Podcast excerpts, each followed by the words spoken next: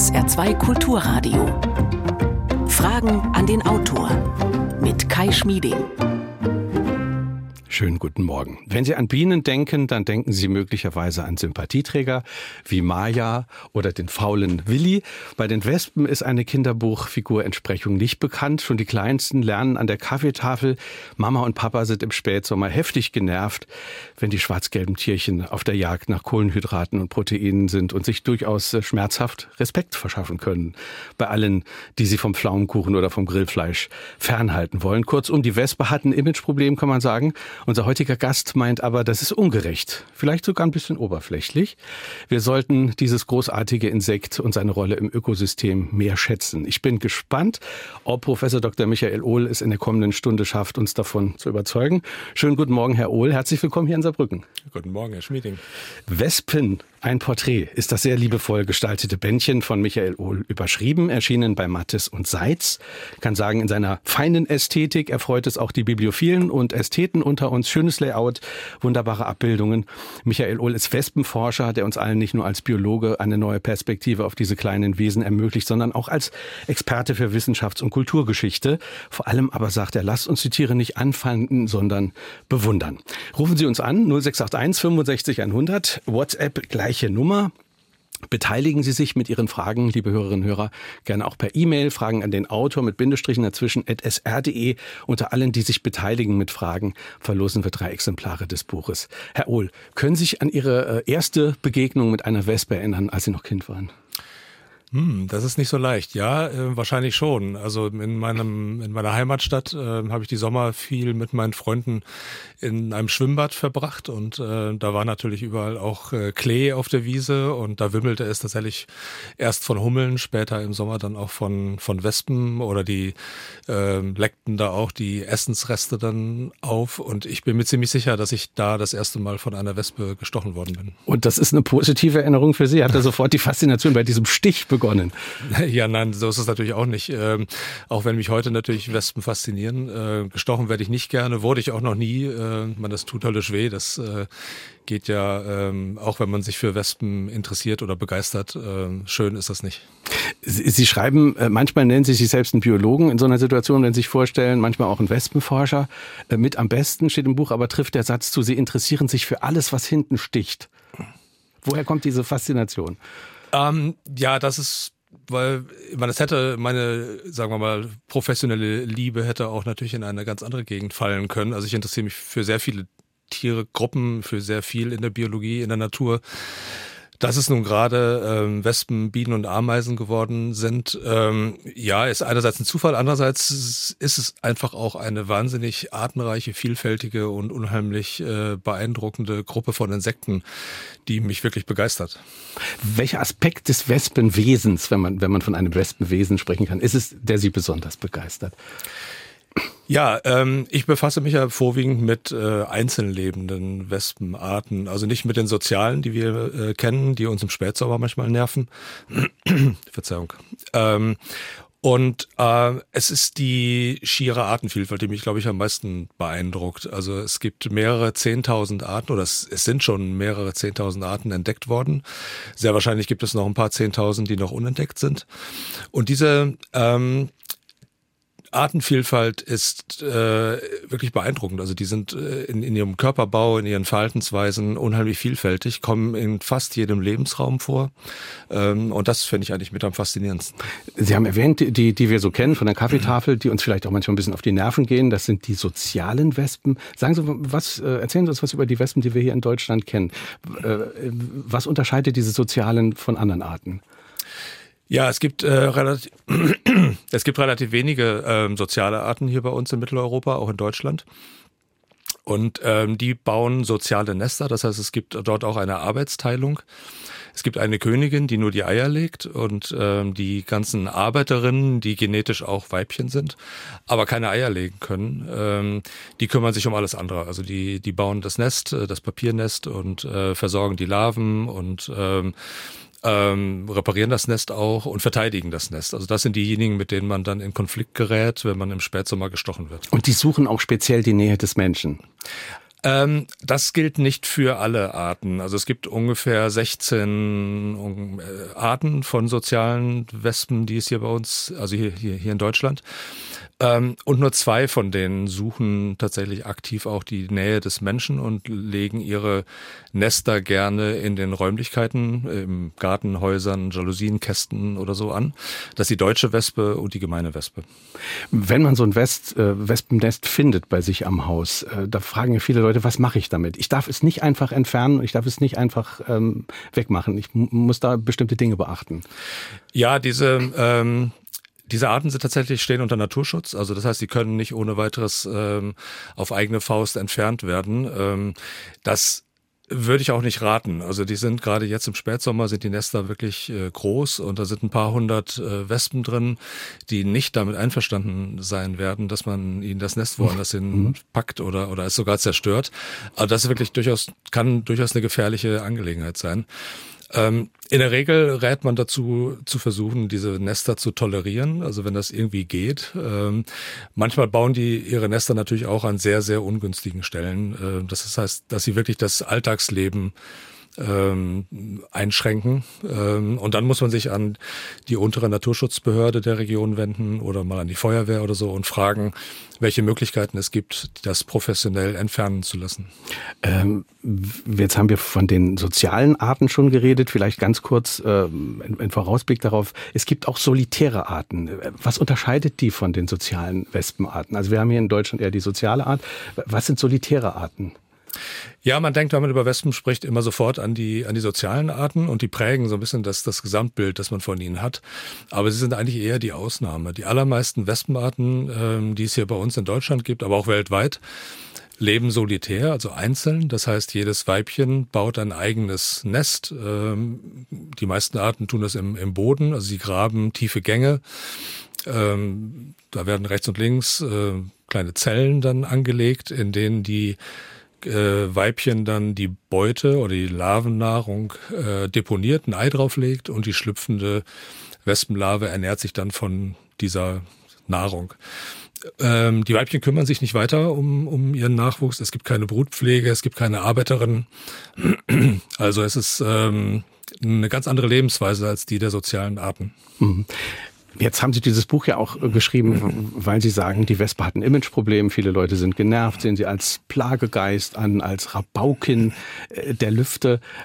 Warum meinen Sie denn, sollten wir die Wespe mit anderen Augen sehen? Ja, ich denke dabei äh, primär gar nicht so sehr an den Nutzen, über den man natürlich auch gerne spricht. Also man äh, darüber kann man viel reden, äh, welche welche Rolle sie eigentlich in der Natur haben.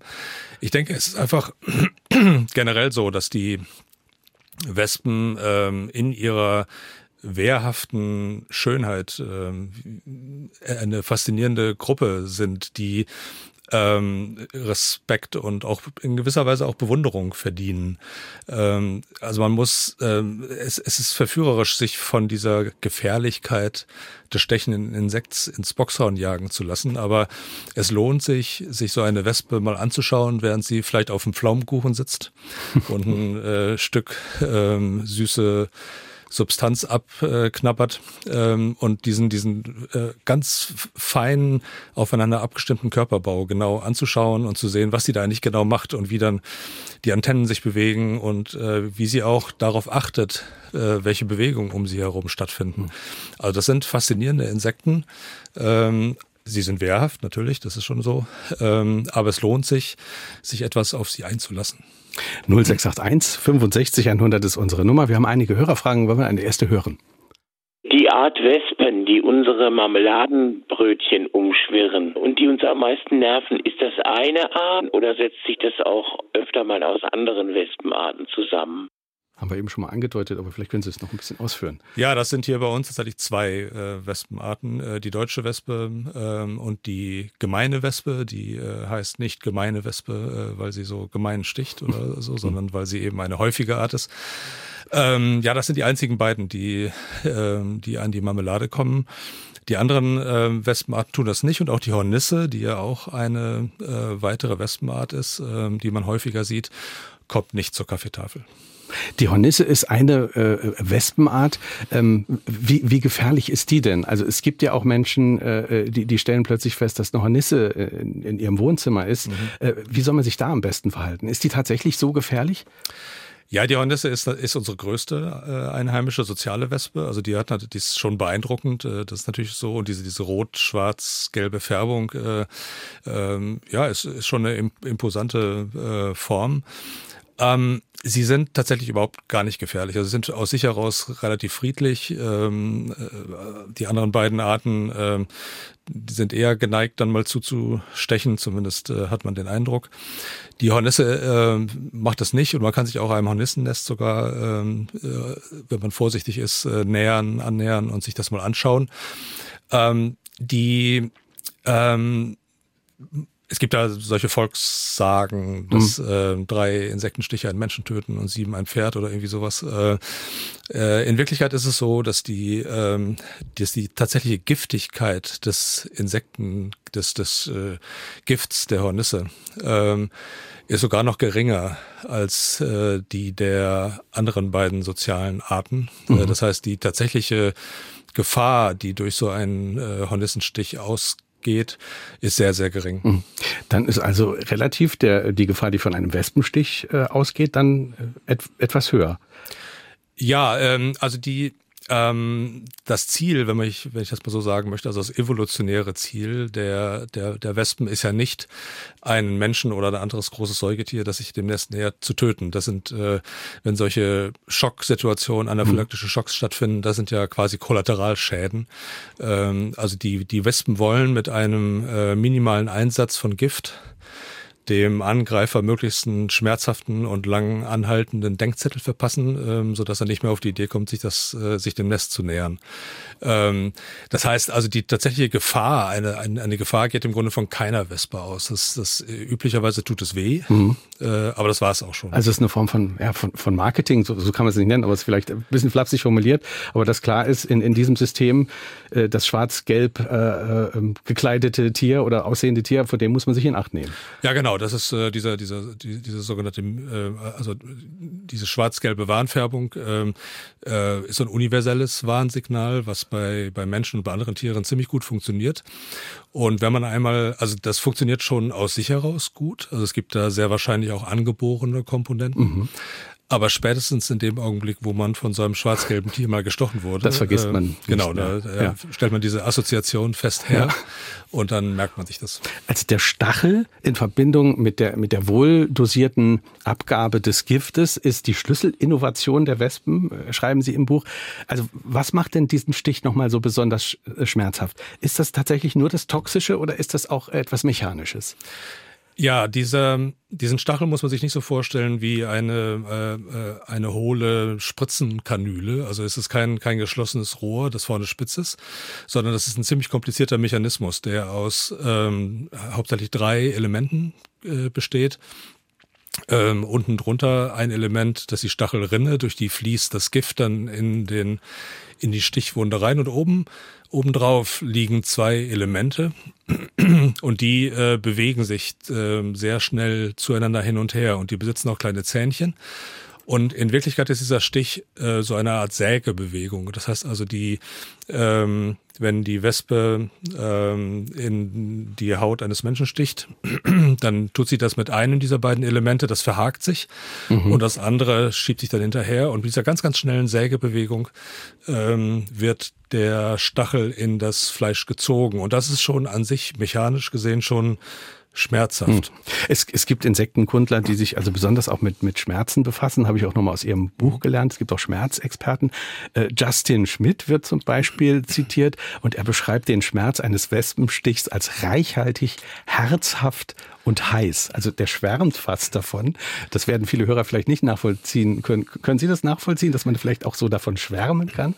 Ähm, nein, so richtig schwärmen natürlich nicht. Und ich glaube, Justin Schmidt äh, hat davon nicht eigentlich geschwärmt. Er, er hat nur versucht, blumige Beschreibungen dieser unterschiedlichen Schmerz. Um auch die abzugrenzen von anderen genau, Stichen, ja. ja. Ähm, und ähm, also ja, er ist, er ist ja bekannt dafür, dass er sich von sehr vielen Tieren äh, hat stechen lassen, von verschiedenen Ameisen, Bienen und Wespen. An allen Körperstellen auch.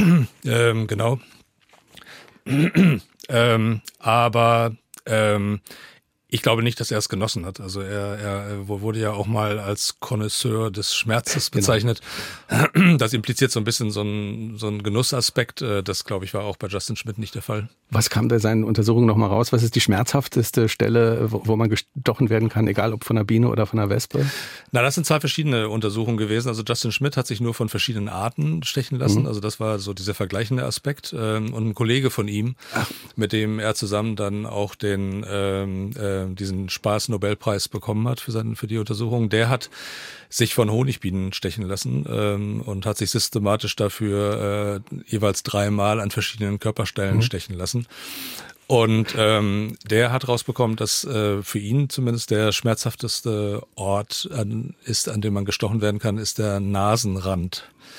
Und er hatte damals gesagt, äh, was immer wieder zitiert wird, äh, er würde sich äh, lieber nochmal in den Penis stechen lassen als an den Nasenrand. Also es sei so schmerzhaft, äh, dass... Äh, also der Nasenrand ist ja. besonders empfindlich. 0681 65 100 ist unsere Nummer. Wir hören eine nächste Frage. Bei Insektenstichen hilft es oft, die entsprechende Hautstelle auf über 40 Grad zu erwärmen, um das Gift quasi unschädlich zu machen und um den Juckreiz zu lindern. Hilft das auch bei Wespen, Bienen oder Hummelstichen? Sie sind nicht in erster Linie Medizin, aber vielleicht können Sie auch was dazu sagen. Ja, also soweit ich gehört habe, hilft das tatsächlich. Also die ähm, äh, Hauptbestandteile oder wesentliche Bestandteile des Giftes sind äh, Proteine, also Eiweiße, ähm, die bei hohen Temperaturen denaturieren, sich also zersetzen. Und ähm, diese, man kann sich auch so, so, so Pens kaufen, die man dann draufdrückt auf die Stelle und die dann lokal heiß werden. Ähm, oder man kann auch einen Löffel über einer Kerze kurz erhitzen oder so. Also das ist eine Empfehlung, die ich schon öfter gehört habe. Und ähm, aus meiner Sicht äh, spricht vieles dafür, dass es tatsächlich funktioniert. Also da wird die Stelle punktuell kurz erhitzt mhm. und das, das lindert auf jeden Fall den Juckreiz. Äh, und ja, wahrscheinlich sogar mehr. Wahrscheinlich äh, diese, diese Schmerzreaktion, das kommt dann ja auch zu, zu, zu solchen äh, Quaddelbildungen mhm. häufig oder, oder so. Also das äh, wird ja alles durch diese Proteine ausgelöst, die da in diesem Giftcocktail sind. Mhm. Und äh, wenn die zerstört werden, dann ähm, verliert das Gift wahrscheinlich tatsächlich seine Hauptwirkung. Patricia Schumann hat uns geschrieben äh, an Fragen an den Autor mit Bindestrichen dazwischen sr.de. Äh, sie fragt, woran erkennt man eigentlich, dass es sich bei den Arbeiterinnen um Innen, also um Weibchen handelt, um welchen Nutzen oder welche Funktion hat dies eigentlich evolutionsbiologisch, da sie keine Eier legen können? Im Grunde eine spannende Frage, meint Patricia Schumann. Welche Funktion hat ein Geschlecht, wenn es nicht der Fortpflanzung und somit der Arterhaltung dient? Ja, sie spricht diese aufopferungsvollen Arbeiterinnen. Ja, ähm, das ist natürlich eine sehr, sehr schlaue Frage, die tatsächlich auch schon Charles Darwin äh, im 19. Jahrhundert beschäftigt hat. Ähm, dem war das auch nicht klar, wie das eigentlich sein kann, wenn man unterstellt, dass jedes, jeder Organismus auf seinen Vorteil bedacht ist. Ähm, die, die Wespenarbeiterinnen aber auf diesen Vorteil verzichten, äh, ihre Gene in die nächste Generation weitergeben zu können.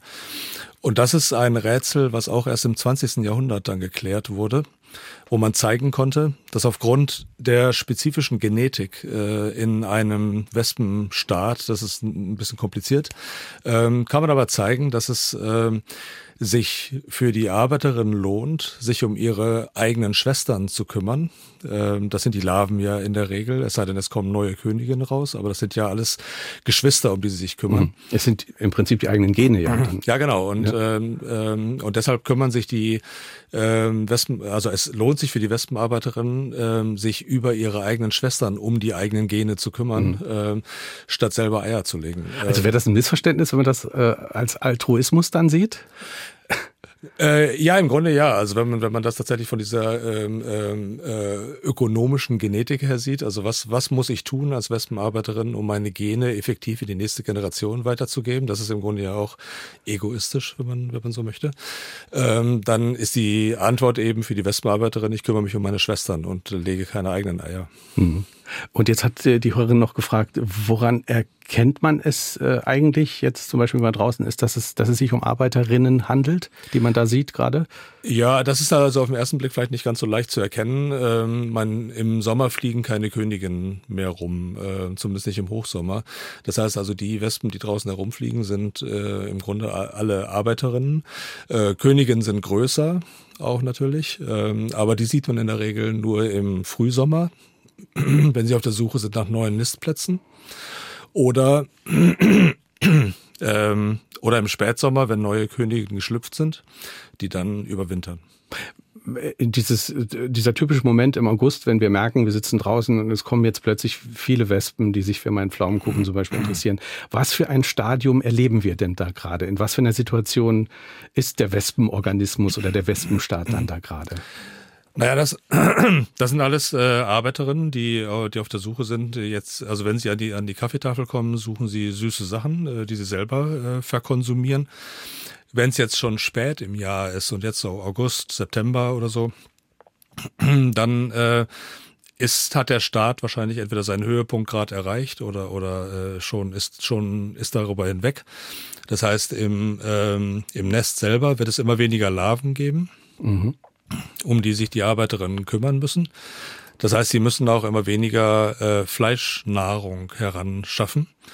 Und ähm, das schreitet so weiter fort. Also es gibt immer weniger Larven, immer weniger zu tun im Nest und die Arbeiterinnen kümmern sich dann im Wesentlichen um sich selber und suchen eben süße Sachen, von denen sie sich ernähren können. Wir hören eine nächste Frage. Ich beobachte manchmal, dass Wespen sich gegenseitig bekämpfen und auffressen. Sind die dann von einem derselben Art? Ähm, ja, das äh, kommt also äh, das kann schon tatsächlich sein. Also es gibt natürlich Konkurrenzsituationen zwischen den Wespen verschiedener ähm, Nester. Also die ähm, konkurrieren ja um Ressourcen und wenn und versuchen auch eine gewisse Distanz zwischen diesen Nestbauten ähm, einzuhalten. Und ähm, wenn dann Arbeiterinnen des einen Nestes äh, in den Wirkungsbereich des anderen Nestes geraten, dann kann es tatsächlich zu solchen aggressiven ähm, Handlungen kommen. Mhm. Wie ist es mit der Hornisse? Ist, äh, ist die da äh, besonders aggressiv auch, was, was, was, was andere kleinere Wespen angeht? Also ich würde sie nicht aggressiv nennen, aber tatsächlich, ähm, also ähm, so wie die anderen Wespen, also die sozialen Wespen auch, ähm, fressen die Hornissen oder jagen die Hornissen andere Insekten und Hornissen tun das tatsächlich auch mit äh, an mit den kleineren Arten, also mit der deutschen und der gemeinen Wespe. Mhm. Und man sagt ja auch, wenn wenn man eine Hornisse im Garten hat, dann hat man keine keine Sorge mit den anderen Arten. Also sind tatsächlich äh, schon effektive Feinde der deutschen und der gemeinen Wespen. Mhm. Wespe. Andrea Hütter hat uns äh, geschrieben an WhatsApp 0681 65 100. Sie fragt, gibt es dieses Jahr besonders wenige Wespen an dem von mir aufgestellten Wasser kommen fast keine vorbei? Letztes Jahr waren dort jede Menge, ein ständiges Kommen und Gehen. Die Beobachtung von Andrea Hütter. Können Sie das bestätigen? Ähm, also ich meine, in den letzten Wochen hatten wir ja relativ schlechtes Wetter. Also vielleicht bedarf, besteht dann bei den Wespen weniger Bedarf an, ähm, an äh, zusätzlicher Wasserversorgung. Ähm, also das systematisch kann ich das nicht äh, bestätigen. Also die, die erste Sommerhälfte war ja sehr, sehr warm und ähm, relativ trocken. Da geht es den Wespen relativ gut. Also hohe Temperaturen begünstigen die Nestentwicklung. Ähm, manchmal kann es sein, dass sie dann weniger Wespen, äh, weniger Nahrung finden, aber eigentlich glaube ich, dass es den Wespen relativ gut gegangen ist. Jetzt mit der feuchten Zeit ähm, war es dann sicherlich für die Wespen nicht ganz so günstig. Ähm, also ich sehe im Moment keinen Anlass dafür, dass es besonders wenige oder besonders viele Wespen gibt. Wir lesen ja immer äh, wieder Meldungen, dass Klimawandel und, und Artensterben zusammenhängen und wir lesen auch von einem Insektenrückgang. Wie ist das mit den Wespen? Wie geht's denen in dieser Hinsicht heute? Kann man was dazu sagen? Von den Bienen haben wir immer gehört, die sind gefährdet, zumindest die mhm. wilden Arten. Ähm, ja, das also alle Insekten stehen tatsächlich unter diesen Einflüssen oder leiden unter dem Klimawandel, unter, unter Umweltgiften, unter der, der, der Landschaftsverbauung. Äh, das betrifft die Wespen natürlich genauso. Ähm, die, diese beiden äh, sozialen Arten, mit denen wir es so häufig zu tun haben, die deutsche und die gemeine Wespe, ähm, die sind ja Kulturfolger, darüber sprachen wir ja auch schon. Das mhm. heißt, äh, denen geht es eigentlich in der Nähe des Menschen ganz gut. Das ist immer ein bisschen wärmer. Ähm, dort finden sie geschützte Plätze, um ihre Nester aufzubauen. Und sie finden dort im Abfall, in den Bäckereien, an den Picknicktischen immer Nahrung. Ähm, das heißt also, von, von der Seite her geht es den Wespen eigentlich, ähm, also diesen beiden Arten, äh, vermutlich gar nicht schlecht. 0681 65 100 ist unsere Nummer. Eine nächste Frage. Woher rührt die Angst speziell vor Wespen? Müsste man den Kindern schon nahebringen, wie nützlich unsere Insekten sind? Woher rührt die Angst? Kann man das sagen? Ähm, also wahrscheinlich ähm, gibt es tatsächlich auch eine angeborene ähm, äh, Angst oder, oder funktioniert dieses gelb-schwarze Warnmuster, äh, hat, hat auch schon so einen angeborenen Effekt. Ähm, und wie gesagt, wenn man es dann einmal gelernt hat, dann funktioniert das natürlich ganz besonders gut. Man nicht umsonst verwenden wir im Baustellen oder bei Warnschildern äh, gelb-schwarz oder zumindest sehr stark äh, kontrastreiche Warnschilder. Also das funktioniert generell. Hm. Ähm, ansonsten natürlich, also in der Frage steckt natürlich eigentlich auch schon die Antwort, ja klar, also die, ich kann nur dazu auffordern, auch Kindern, ähm, äh, Kinder behutsam im Grunde an die Wespen heranzuführen. Ähm, aus den, von den Wespen selber geht ja tatsächlich per se keine große Gefahr, außer die Wespen haben ja eigentlich gar nicht kein eigenes Interesse daran, ähm, sich mit so einem großen Säugetier wie dem Menschen anzulegen, sondern die wollen ja einfach ihr Ding tun, die wollen ihre Nahrung sammeln, die wollen zum Nest zurückfliegen. Und ich glaube schon, dass man, äh, also wenn man Kinder darüber informiert, was die Wespe da dann eigentlich gerade tut und warum sie es tut und äh, sie dann auch äh, mit Respekt aus der Entfernung beobachtet, mhm. dass man da die Grundhaltung auch diesen stechenden Tieren gegenüber ändern kann. Was man da konkret machen kann, äh, um mit den Wespen ein bisschen friedlicher zu leben, da können wir gegen Ende der Sendung nochmal drüber reden, können wir vielleicht ein paar Tipps auch äh, äh, besprechen. Aber diese schwarz-gelbe Signalfarbe ist, ist ja schon auch was, was sehr Interessantes. Sie haben gesagt, wir, wir, wir Menschen sind davon gewarnt, es ist möglicherweise auch angeboren, aber es gibt ja auch äh, in der Natur sowas wie eine Übergeneralisierung, also dass das schwarz-gelbe Muster, das verselbstständigt sich gewissermaßen. Ja, das ist ein Thema, was mich, was mich interessiert, weil die ähm, ähm, ein bisschen was auch mit dieser Honigbienen, mit diesem Honigbienen-Hype zu tun hat, der, der gerade da ist. Also die Honigbiene, also wir, wir sagen immer die Biene, aber wir meinen ja eigentlich die Honigbiene, wenn wir in der Regel davon äh, über, über Bienen sprechen. Ähm, und jeder, jeder Mensch kennt ja ähm, stilisierte Zeichnungen, die er sofort als Honigbiene erkennen würde. Und das auch sind die Biene immer die Maya, schwarzen und, und, gelben Streifen, aber das ist ja, genau. so, so malt ein Kind eine Biene. Ne? Richtig. Ähm, also man kann ja zwei, zwei Kuller irgendwie malen und die gelb-schwarz ähm, gelb-schwarze Bänder reinmalen und jeder würde sofort denken, das ist eine Honigbiene. Ähm, die Biene Meier, Sie hatten sie ja erwähnt, äh, ist ja im Grunde auch so eine ganz vereinfachte äh, Darstellung. Aber diese, ähm, wenn man sich mal eine Honigbiene in der Natur anguckt, dann wird man sehen, dass sie gar nicht gelb-schwarz ist. Ähm, also Biene Meier ist eigentlich eine Wespe vom, vom Phänotyp her? Ja, würde ich natürlich so ein bisschen äh, überspitzt so, so sagen. Mhm. Also sie ähm, äh, Honigbienen sind eher so ein bisschen grau-braun äh, gefärbt. Also man kann die Streifung äh, sehen, aber sie ist nicht gelb-schwarz. Und ich denke, dass da so ein bisschen äh, in der in der Kulturgeschichte auch der Wahrnehmung von Insekten äh, so diese Übergeneralisierung stattgefunden hat und ähm, da Wespeneinflüsse in die Darstellung der Biene Maya eingeflossen sind und eigentlich von ihrer Zeichnung her ähm, müsste die Biene Maya eigentlich eine Wespe Maya sein. Und äh, wenn wir über das Schwarz-Gelbe sprechen, ist es auch kein Zufall, dass sich andere Tiere in der Evolution äh, gut durchgesetzt haben, will ich mal sagen. Ähm, also auch Tiere, die gar nicht so aggressiv sein können wie die Wespe, die gar nicht so stechen können, die aber ähnlich äh, schwarz-gelbe Signalfarben tragen. Ja, das sind diese, diese Mimikry-Effekte. Ähm, das heißt, es gibt wirklich ganz viele verschiedene Insektengruppen, die, ähm, bei denen es gelb-schwarz gestreifte Arten äh, gibt. Und das sind quasi Trittbrettfahrer, wenn man so möchte. Also äh, Arten, die, die, die ganz ungefährlich sind, aber die diese gefährlichen und äh, wehrhaften Wespen durch ihre gelb-schwarze Färbung ähm, imitieren. Und äh, das funktioniert wunderbar. Also ich bin da auch Facebook zum Beispiel, gibt's so verschiedene Insektenbestimmungsgruppen, wo Leute Fotos hinschicken können.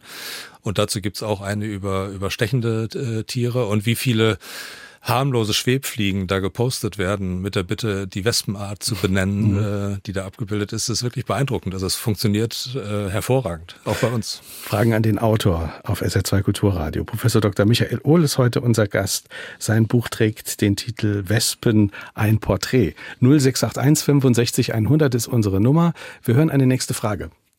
Wie reagieren Wespen auf den Neueinwanderer asiatische Hornisse? Gibt es Interaktionen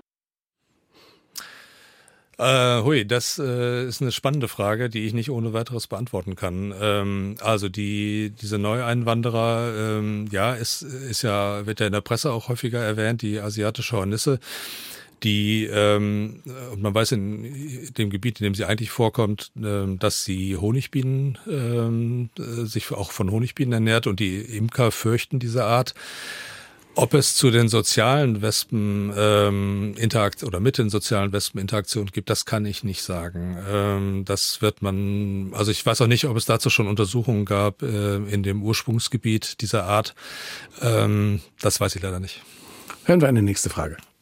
Wie können Wespen wirksam davon abgehalten werden, im Dachgebälk, in Garagen oder anderen Räumlichkeiten Nester zu bilden?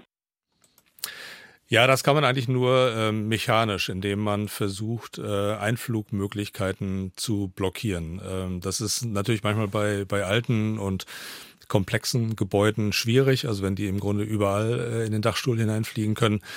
Ähm, also die, die Nester werden ja so angelegt, dass im Frühsommer die frisch geschlüpften Königinnen herumfliegen und in alle möglichen Löcher kriechen und schauen, ob da vielleicht interessante äh, Nistmöglichkeiten bestehen. Und sie finden wirklich kleine Lücken, um irgendwo reinzuhuschen. Ähm, also muss versuchen, diese, diese Lücken zu schließen, Löcher zu schließen. Ähm, was anderes äh, wird nicht funktionieren. Sie haben äh, in den Medien häufiger auch schon mal äh, Artikel gesehen äh, über eine sogenannte Monsterwespe. Und äh, da wurde auch Ihr Name erwähnt. Jetzt ist das ein bisschen ein, ein boulevardesker Begriff, aber das war eine besondere Art, die auch Sie mitentdeckt haben. Was war das für eine Art? Ja, das ist eine, eine solitäre Art, also eine, die einzeln lebt, äh, eine sogenannte Grabwespe. Das ist so mein eigentliches Forschungsgebiet. Ähm, das war eine Art, die ähm, auf, nur auf Sulawesi vorkommt, also in Indonesien, auf der indonesischen Insel Sulawesi. Ähm, die Geschichte dahinter, ähm, äh, um es kurz zusammenzufassen, ist, dass ähm, ich sie in den Altbeständen des Museums für Naturkunde, wo ich ja arbeite, ähm, gefunden hatte. Also das waren Tiere, die schon 1930 gefangen worden sind und dort die ganze Zeit äh, unbearbeitet schlummerten. Und ich habe sie da entdeckt und gemerkt, es ist eine äh, spektakuläre neue Art, die besonders groß ist und äh, pechschwarz, auch schwarze Flügel hat. Sehr imposante Art. Und zur selben Zeit hat eine amerikanische Kollegin sie tatsächlich nochmal auf Sulawesi entdeckt, also in der heutigen Zeit. Und ähm, das haben wir zufällig festgestellt, dass wir da dieselbe Art entdeckt hatten und das haben wir gemeinsam publiziert und diese neu entdeckte Art ist als, als Monsterwespe dann ein bisschen durch die Presse gegangen. Ähm, man weiß über die kaum etwas, äh, außer dass es sie eben auch heute noch gibt mhm. äh, und dass sie eben so aussieht, wie sie aussieht. Aber lebend beobachtet hat sie noch niemand. Aber interessant ist ja dann, wie sie Arten entdecken. Also sie, sie reisen durch die Welt und äh, wir müssen uns so vorstellen, sie, sie, sie schauen dann Insekten an und fangen die Insekten auch konkret. Aber sie entdecken auch Arten in Sammlungen, die da möglicherweise schon seit 100 Jahren liegen. Ja, genau. Die, die großen ähm, Naturkundemuseen, ähm, die sind, äh, die beherbergen ja riesige Forschungssammlungen, also sind Forschungsinstitutionen. Und ein nicht unerheblicher Teil dieser äh, der, der Tiere, die in diesen äh, Sammlungen aufbewahrt werden, sind noch gar nicht bearbeitet. Ähm, also in, in Berlin ähm, sagen wir, dass wir ungefähr 30 Millionen äh, Sammlungsexemplare haben. Und davon werden einige hunderttausend noch gar nicht bearbeitet sein, einfach weil die Spezialisten nicht da waren oder sich eben noch keiner drum gekümmert hat. Also es lohnt sich für, für ähm, Forscher, die sich mit Artenvielfalt beschäftigen, so wie ich das eben auch tue, mhm. immer in diesen Sammlungen zu schauen. Mhm. Ähm, zusätzlich aber ähm, reise ich zum Beispiel auch eben durch die Welt ähm, mit bestimmten Forschungsfragen im Gepäck, äh, die etwas mit der Artenvielfalt der Wespen zu tun haben ähm, und, und sammle dort Wespen, wo ich eben hinreise. Das sind vorwiegend Wüsten, also in den trockenen Gebieten der Erde kommen besonders viele Wespenarten vor. Ähm, die sammle ich und die bringe ich nach Berlin und dort werden die dann ähm, untersucht und gegebenenfalls eben neue Arten dann entdeckt und beschrieben. Ganz banale Frage. Wie stellt man sich das vor? Laufen Sie dann da mit einem, einem Nest rum oder was hat man dann für Vorrichtungen, um, um, um der Insekten habhaft zu werden? Ja, ähm, also ich befasse mich ja tatsächlich mit, mit solitären Wespen vorwiegend. Ähm, das heißt also nicht mit sozialen. Ähm, und diese solitären Wespen, die sitzen entweder auf, äh, auf Blüten und, äh, mhm. und ernähren sich dort von, von Nektar. Und dort kann man sie auch wunderbar fangen. Und das mache ich tatsächlich mit so einem äh, Schmetterlingsnetz. Ähm, es sieht ein bisschen anders aus als bei Spitzweg auf dem, auf dem Gemälde. Also mhm. nicht, so ein, nicht so ein kleines Schmetterlingsnetzchen, sondern das ist schon was Größeres äh, mit einem langen Netzbeutel, mit einer langen Stange dran und ähm, mit der kann man mit ein bisschen Übung auch die ganz schnell fliegenden Wespen sehr gut fangen. Ähm, Zusätzlich verwenden wir aber noch andere Methoden. Also es gibt allerlei Fallen auch, die man aufstellen kann, ähm, in die dann diese Tiere fliegen und äh, wo man dann auch Arten fangen kann, die man, die so klein sind, ähm, dass man sie so ohne weiteres gar nicht zu Gesicht bekommt. Mhm. Also manche sind unter zwei Millimeter groß. Ähm, das sind Winzlinge, die sieht man normalerweise nicht in, mhm. in der Vegetation. Und das ist umso äh, äh, wichtiger, schreiben Sie im Buch, frisches Material zu haben, weil molekulargenetische Untersuchungen immer wichtiger werden. Die können Sie an den ähm, Funden, die Sie zum Beispiel im, im Museum in Sammlungen äh, oder so haben, äh, können, Sie, können Sie nicht durchführen. Also für diese molekulargenetischen Untersuchungen brauchen Sie frisches Material. Ja, genau. Es gibt heute äh, allerlei ähm, äh, ziemlich spektakuläre moderne Techniken, mit denen man diese Tiere untersuchen kann. Äh, genetische Untersuchungen äh, liegen da natürlich auf der Hand. Und wenn man ähm, frisch getötete Tiere hat, ist das immer günstiger. Es ähm, gibt heute heutzutage zwar auch Methoden und das wird immer weiterentwickelt, ähm, sogenannte alte DNA dann auch. Ähm, ähm, sequenzieren zu können. Ähm, und dann kann man auch aus Tieren, die schon sehr lange in den Sammlungen stecken, äh, DNA-Fragmente mhm. zumindest herausbekommen. Aber ähm, frisch gefangenes und frisch konserviertes Material ist deutlich äh, einfacher zu handhaben. Ähm, es Neben, neben DNA gibt es auch noch andere äh, anatomische Untersuchungsmethoden, die ganz neu sind. Also Mikro-CT zum Beispiel äh, wird heute. Was bedeutet das dann äh, konkret? Also äh, Computertomographie, Computer also im, im Grunde das, was viele Menschen ja auch ja. von sich selber kennen. Ja. Und da gibt es inzwischen Geräte, die deutlich kleiner sind und eine enorm hohe Auflösung haben, mit denen man bei einer Wespe zum Beispiel, äh, wenn man die dann scannt, äh, tatsächlich auch die innere Muskulatur äh, in 3D darstellen kann und äh, sehr spektakuläre Untersuchungen machen kann. Hm. Was ist da das Forschungsinteresse, das aktuelle? Also wo erhofft man sich dann noch, noch, noch Durchbrüche und, und was ganz Neues über die Wespe zu erfahren? Na, was uns interessiert, äh, ist ja nicht nur die Artenvielfalt selber, also welche Arten gibt es eigentlich, sondern wie ist diese Artenvielfalt eigentlich entstanden? Also das heißt, diese evolutiven Fragen, die sind eigentlich diejenigen, die mich da besonders äh, antreiben. Und ähm, in meiner Arbeitsgruppe findet beispielsweise gerade eine Untersuchung äh, durch einen Doktoranden statt, der schaut sich Wespen an, die keine Flügel haben. Also es gibt Wespenarten, die sind flügellos, die, mhm. die krabbeln auf dem Boden und diese Flügellosig Flügellosigkeit, äh, die ist mehrfach in der Evolution entstanden. Mhm. Und der vergleicht äh, verschiedene äh, Entwicklungsereignisse, die zu dieser Flügellosigkeit äh, geführt haben. Und dazu muss er eben sehr genau schauen, wie die Flugmuskulatur, äh, die dann ja funktionslos geworden ist, äh, sich verändert hat. Und das funktioniert mit solchen Mikro-CT-Rekonstruktionen äh, wunderbar. Ganz kurz noch die Frage zur Wespentaille. Äh, da schreiben Sie im Buch, das sei teilweise auch ein Missverständnis des Menschen, das eine Wespentaille zu nennen. Ähm, ja, das ist ja so. Also das ist vielleicht so ein bisschen wissenschaftliche Spitzfindigkeit, muss ich muss ich vielleicht gestehen. Aber die, äh, also eine eine Taille ist es natürlich. Äh, und und die haben diese stechenden Hautflügler, also Wespenbienen und Ameisen haben die ja alle, auch wenn man sie manchmal nicht so richtig gut erkennen kann. Aber das äh, Spannende jetzt aus, ähm, aus äh, insektenkundlicher Sicht ist, dass diese Taille sich gar nicht zwischen der Brust und dem Hinterleib befindet, wie man das so annehmen mhm. könnte mhm. und wie das auf Zeichnungen ja auch immer dargestellt ist, sondern ähm, die ist zwischen dem ersten Hinterleibssegment und dem zweiten Hinterleibssegment findet ist, ist der Insektenkörper eingeschnürt. Das heißt, äh, sie befindet sich eigentlich ein bisschen weiter hinten, als man das so vermuten würde. Und nicht im engeren Sinne deswegen ein, also eine, eine menschliche ja, genau. Taille. Genau. Also so gesehen ja. ist es eben keine Taille. Ja, äh, wir haben ganz viele E-Mails bekommen, auch mit ganz praktischen Fragen. Ähm, ich bringe mal eine von Christina Kalat. Sie schreibt uns von der Insel Elba, schreibt sie, und hört uns dort. Wie schön. Ein zusammengeknautschter, etwa 20 Zentimeter großer Packpapierknödel als scheinbares Wespennest, platziert an gut sichtbarer Stelle für die Wespen, schützt uns vor neuen realen Wespennestern. Das klappt bei uns seit vielen Jahren. Was sagt Herr Ohl dazu? Äh, schreibt Christina Kalat von der Insel Elba. Ja, das ist interessant. Also ich bin ja jetzt tatsächlich nicht so ein angewandter äh, Insektenforscher. Also ich habe das selber nie systematisch erforscht und meines Wissens hat das auch noch nie jemand systematisch erforscht, also wissenschaftlich. Ähm, ich höre solche Berichte immer wieder und ich freue mich, wenn es funktioniert. Also vielleicht funktioniert es tatsächlich.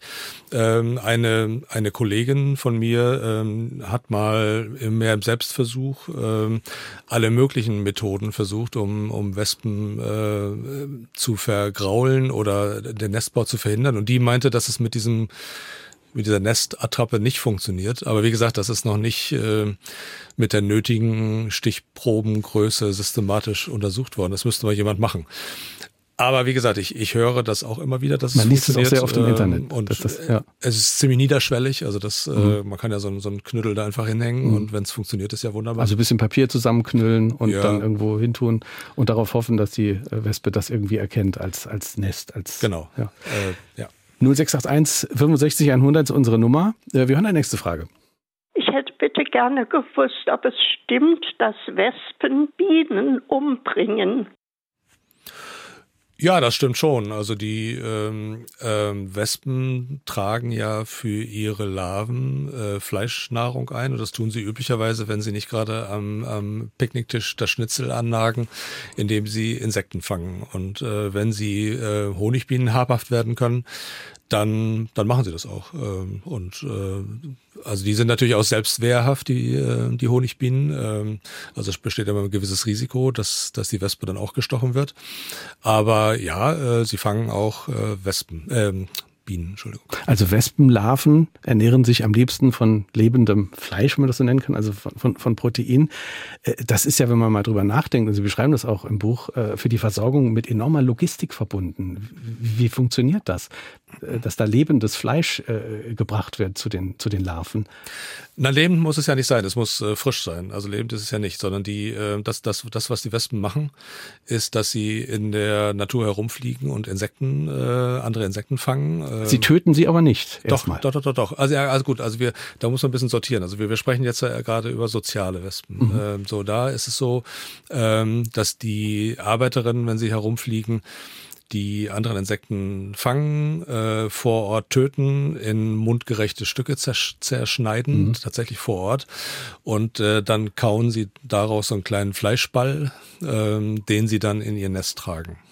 Und, das, und dieser Fleischklumpen, der wird dann an die Larven verfüttert. Mhm. Bei den solitären, äh, also einzeln lebenden Wespenarten, da ist es anders. Ähm, da ist es so, ähm, dass die ähm, ihre Larven mit gelähmten Insekten äh, äh, ernähren. Das heißt, die Also gelähmt, damit die frisch bleiben und und genau, und, ne? also die sind, die fangen artspezifisch bestimmte andere Insekten, Mhm. meinetwegen eine kleine Heuschrecke. Die wird dann mit dem Stich des Stachels gelähmt, ähm, aber stirbt nicht. Ähm, und dann bleibt die schön frisch im Nest und die schlüpfende Larve kann sich eben von dieser äh, frischen Nahrung dann ernähren. Also die Eier werden mit der noch lebendigen Beute äh, gelagert und damit die Beute frisch bleibt, äh, wird sie nur bewegungsunfähig gemacht. Das finde ich äh, hochspannend. Was passiert dann, wenn die Kleinen schlüpfen? Also wird dann sofort geknabbert an, an, an, der, an der Beute? Ja, also die, die Larven dringen dann in diese, diese Beutetiere ein, ähm, die Wespenlarve, und fangen dann an, ähm, an den zu fressen. Und das tun sie aber ganz systematisch. Also sie fangen erstmal an, die, ähm, die weniger lebensnotwendigen Organe zu, äh, zu fressen. Also zum Beispiel die, äh, die Rumpfmuskulatur, äh, Mhm. mit denen die Beute eben normalerweise laufen würde. Ähm, das heißt so zentralen Nervensystem und solche, solche Dinge werden erst sehr viel später ähm, gefressen, einfach damit die Beute lange äh, frisch bleibt. Also sobald sie stirbt, verwest sie auch sehr schnell und dann ist sie als Nahrung für die Larven nicht mehr geeignet. Klingt schon grausam, wenn man es durch die menschliche Brille sieht. Ist ja, aber, natürlich, ist klar. aber Also einfach aus der- Natur. es klingt äh, auf jeden Fall grausam, natürlich. Mhm. Ich habe dann auch gelesen von einer anderen Wespenart, die äh, abgetrennte Ameisenköpfe im Rahmen dieses ganzen Prozesses, den wir gerade beschrieben haben, wozu benutzt?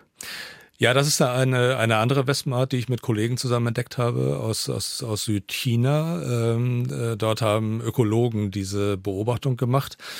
Das sind, das ist eine Wespenart, äh, die gehört zur Gruppe der Wegwespen. Die sind auf, darauf spezialisiert, Spinnen einzutragen für ihre Larven. Und die bauen ihre Nester aber in, ähm, in so Bambusröhrchen oder so. Also nicht im Boden, sondern in, in den Hohlräumen von Bambusröhrchen. Und dort werden verschiedene Zellen angelegt, in denen diese Spinnen, die gelähmten Spinnen deponiert werden. Und dann wird auch dort ein Ei draufgelegt und die Larven ernähren sich von diesen Spinnen.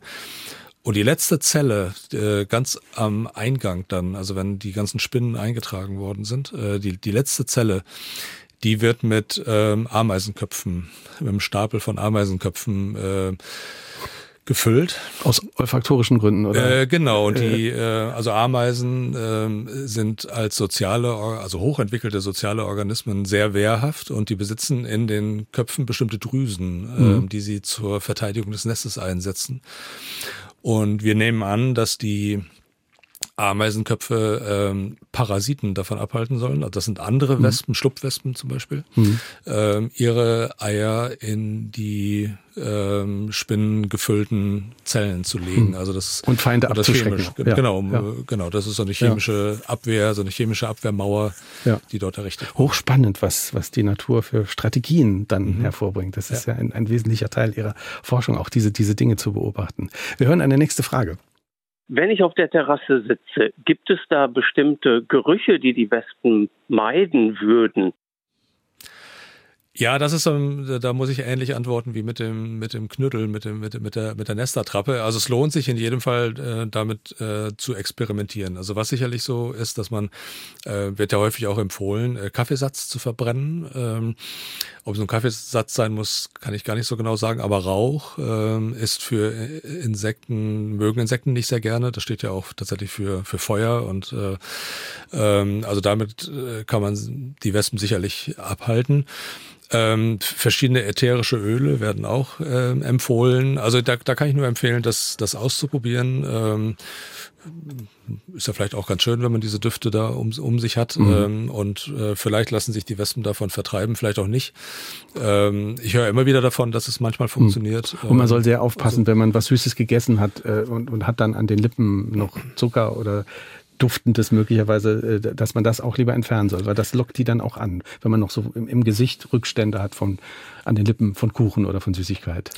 Ja, das ist das ist natürlich etwas, was man besonders ähm, äh, bei Kindern, Kindern sagen sollte. Ja. Also wenn, wenn die dann ihr, ihr Eis gegessen haben und das äh, dann mhm. mit Eis bekleckert sind und es mhm. gibt sehr viele Wespen, dann wird früher oder später sicherlich auch eine Wespe versuchen, da so ein bisschen Eis davon zu, zu schleckern und Stiche in, in den Mundbereich oder sogar im, im Mund auf die Zunge oder so. Das ist äh, schon etwas, was äh, nicht nur unangenehm ist, sondern auch, ähm, auch gefährlich sein mhm. kann. Anpusten, also wenn der Hörer von, von, von Gerüchen redet, oder ist ja kein Geruch, aber CO2 sendet auch ein missverständliches Signal an, an die Wespe. Anpusten sollte man lieber nicht, oder? Ja, genau. Also die äh, Hauptfeinde eines, äh, ein, eines Nestes sozialer Wespen sind ja große Säugetiere, äh, die sich also an so ein Nest herantrauen und die äh, haben in der, in der, in, den, in der Atemluft natürlich CO2 und das äh, nehmen die Arbeiterinnen wahr und äh, können dann tatsächlich auch zu Verteidigungsaktivitäten angeregt werden. Werner Micheli hat uns geschrieben aus Saarbrücken an Fragen an den Auto mit Bindestrichen dazwischen at sr.de. Ganz kurze Frage. Welche natürlichen Feinde hat die Wespe? Ja, also die, also wenn wir jetzt von diesen beiden sozialen Arten wieder sprechen, ähm, dann werden ja schon die Hornisse genannt, ähm, die die sie, die die Arbeiterin fängt und ähm, selber verarbeitet. Aber es gibt eine ganze Reihe von Vögeln, insektenfressende Vögel, die äh, sich auch ohne weiteres an, an Wespen herantrauen. Also der, der sogenannte Bienenfresser ist gerade eine bekannte Vogelart, der sich spezialisiert hat, darauf ähm, stechende äh, Wespen und Bienen zu, äh, zu fressen und auch mit einer geschickten Kopfbewegung äh, den, den Stachel hinten so abstreifen kann. Ähm, aber es gibt noch andere Vögel und auch Kleinsäuger, äh, wenn die die Gelegenheit haben, ähm, an Wespen heranzukommen, dann werden sie sie auch fressen. Mhm. Margaret Frei hat uns auch eine Frage geschickt oder eine Bemerkung geschickt. Aus Bexbach schreibt sie uns Anfragen an den Autor mit Bindestrichen dazwischen das RDE. Wird ein Wespennest, das im Dachboden am Balken angelegt wird, immer weiter ausgebaut, also ummantelt, oder fällt es irgendwann einfach ab? Ich habe großen Respekt vor Angriffen, wenn ich unseren Speicher betrete, in dem es verdächtig summt. Man darf ja nicht einfach so ein Gebilde entfernen lassen, da bei uns diese Tiere unter Naturschutz stehen, schreibt Margret Frei. Ja, also im, im Laufe einer Saison, also vom, vom Frühjahr bis zum Spätsommer oder bis zum, bis zum Herbst, ent, entwickeln, entwickelt sich dieses Nest immer weiter. Also die Arbeiterinnen bauen da fleißig, fleißig äh, dran und erweitern das, legen neue Waben an. Diese Hülle wird immer wieder abgebaut und erweitert und also es wächst die ganze Zeit im Grunde. Ähm, dann geht es so nach und nach zugrunde. Das heißt, diese, wenn es da keine Larven mehr gibt, gibt es auch äh, später keine Arbeiterinnen mehr, die die Nestpflege übernehmen. Aber das Nest äh, ist verhältnismäßig stabil und das bleibt auch, wenn das Volk dann im Spätherbst zum Winter hin äh, vollkommen gestorben ist, äh, bleibt das Nest selber erhalten. Ähm, das heißt, ähm, und es wird im nächsten Jahr nicht nochmal neu besiedelt. Also das heißt, diese Nester sind wirklich nur einjährig. Das bedeutet, dass man, wenn man das Nest gerne loswerden möchte, kann man das im Winter, wenn das Volk zugrunde gegangen ist, ohne weiteres entfernen. Das, mhm. ist, das ist gar kein Problem. Man kann es aber auch hängen lassen. Wie gesagt, es wird nicht neu besiedelt. Ähm, also es kommen dann nicht im nächsten Jahr mhm. neue Königinnen und bewohnen das alte Nest. Wir haben noch fünf Minuten. Wir sollten noch über die Wespe als Ökosystemdienstleisterin sprechen, wie Sie das beschreiben. Bei den Bienen wissen wir alle, die bringen uns Honig, die sind irgendwie sympathisch, die haben einen Nutzen, jetzt mal aus menschlicher Sicht.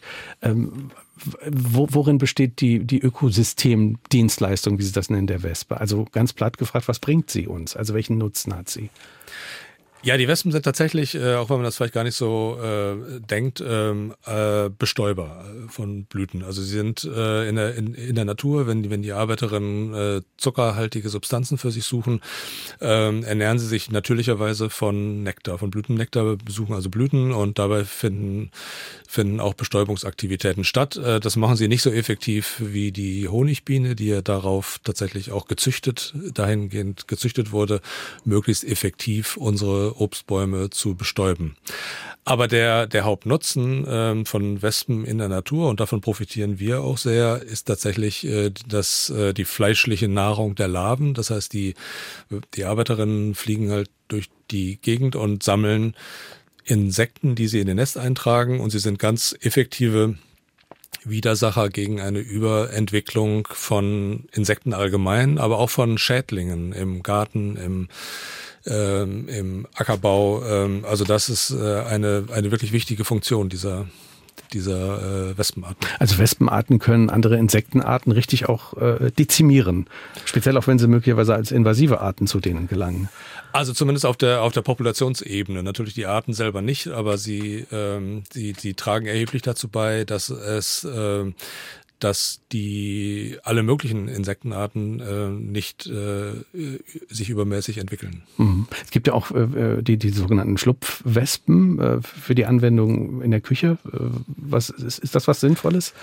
Ja, auf jeden Fall. Ich meine, das ist nochmal eine ganz andere Geschichte. Also das ist eine ganz andere Gruppe. Die gehören nicht zu denen, die hinten stechen im eigentlichen Sinne, mhm. sondern das sind welche, die, äh, die keinen Wehr- und Verteidigungsstachel haben, sondern durch den Stachel hinten ihre Eier ablegen. Mhm. Aber ähm, im, man kann ja, wie Sie sagen, man kann die heute ja kaufen, damit sie äh, gegen Getreideschädlinge oder äh, Mehlmotten oder so angehen. Und das funktioniert auch wirklich sehr, sehr gut. Ähm, und die sind so klein, diese Arten, die man dort dann kauft. Mhm dass man sie im Grunde auch gar nicht sieht. Also sie, sie verrichten äh, ihren Job äh, ganz unauffällig. Mhm. Wenn wir über den Nutzen reden, auch wenn das äh, zwiespältig ist, da von einem Nutzen zu sprechen, dann äh, kann man auch sagen, äh, die Wespenlarven haben einen hohen Proteingehalt. Man, man, kann, man kann sie auch essen.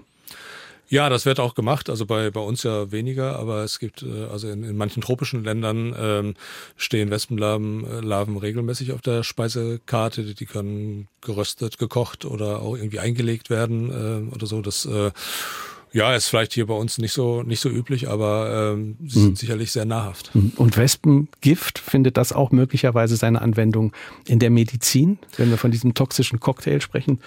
Ja, auf jeden Fall. Also die Medizin ist ziemlich interessiert daran, ähm, was das eigentlich dort für, für äh, biologisch aktive Substanzen sind. Und ähm, ähm, es gibt also verschiedene Berichte, dass ähm, Forschungen derzeit stattfinden, ähm, ähm, Wespengifte auch zum Beispiel in der Krebstherapie einzusetzen. Ähm, äh, Im Zusammenhang mit äh, Covid-19 gab es äh, auch schon mal einen Bericht darüber, äh, dass es, dass da vielleicht auch als äh, äh, in, in der pharmazeutischen Anwendung Wespengifte eine Rolle spielen könnten.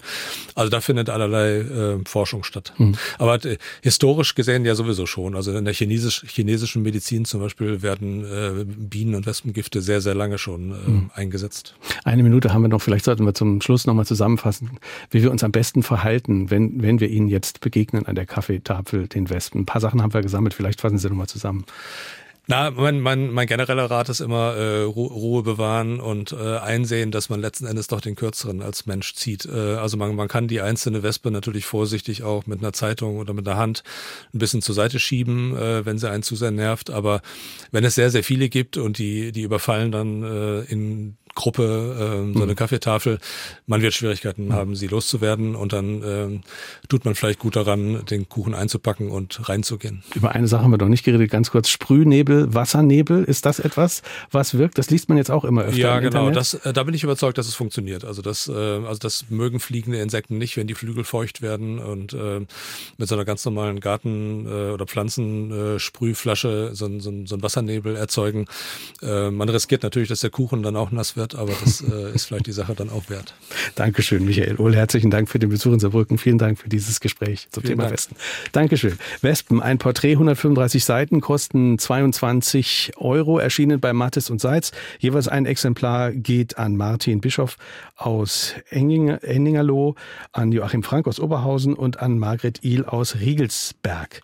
Kommende Woche ist Jochen Marmitz Gast, Tim Reuter. Sein Buch trägt den Titel Warten, eine verlernte Kunst. Kunst. Er meint, wer die Kunst des Wartens nicht beherrscht, dem geht auch die Gelassenheit verloren und die Vorfreude. Im Buch geht es aber vor allen Dingen auch um den politischen Gehalt des Wartens, dessen subversives Potenzial und die beglückende Kraft des Nichtstuns, der Muße und des Verweilens. Also nochmal ein schönes Spätsommerthema.